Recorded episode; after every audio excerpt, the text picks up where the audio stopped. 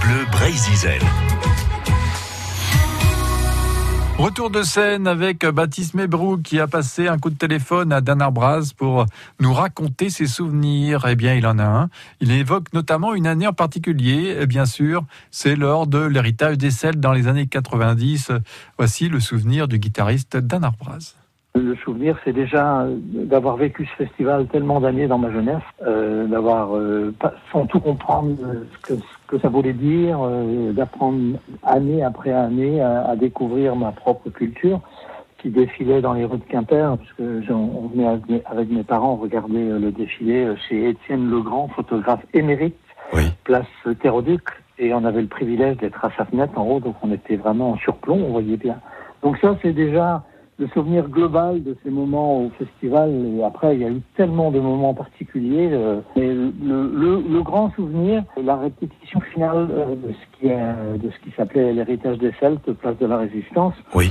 Où on avait, on avait vécu une journée un peu infernale pour tout le monde, pour les musiciens, pour les techniciens, puisque il y avait tellement d'invités, il y avait tellement de choses à voir, lumière, son, c'était, c'était un peu le foutoir malgré la bonne volonté des uns et des autres. Mmh. Et puis en plus, bon, c'était euh, bon, bah il y avait le pipe band, il y avait le bagad, donc ça jouait partout, ça répétait, c'était c'était très compliqué à gérer.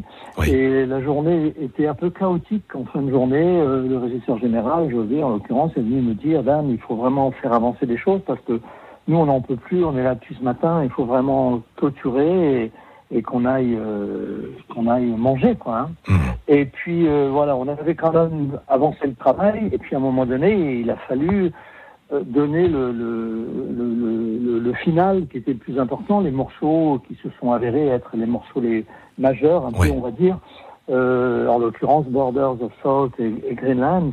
Et puis à un moment donné, dans, dans ce chaos, moi je savais plus ce qu'il fallait faire j'ai entendu 3-4 ou, ou euh, 1, 2, 3, 4 peut-être en anglais, ouais. parce que c'est peut-être Donald Lunny ou Owen O'Neill euh, ou, Finn, le batteur, qui a dû donner, pour que ça avance, il a, il a dit, bon merde, on y va. Quoi. Allez, c'est parti. Quoi. aille. C'est parti. Et puis là, tout d'un coup, c'est parti. Hélène a commencé à chanter, Hélène Morgan. Et puis alors là, waouh Il s'est passé un truc. C'était la première fois que l'on jouait ces morceaux qu'on a joués et rejoués, on dira même rabâchés par la suite. Euh, c'est la première fois où il prenait cette forme dont j'avais rêvé un peu en, en écrivant, le, en, en, arrangeant Bass Valland, euh, Borders of Salt, en mettant le texte pour, pour ma Bretagne, Greenland, les terres vertes, tout ça. Tout ça, c'est instantanément euh, a, a, vu le jour euh, devant mes yeux.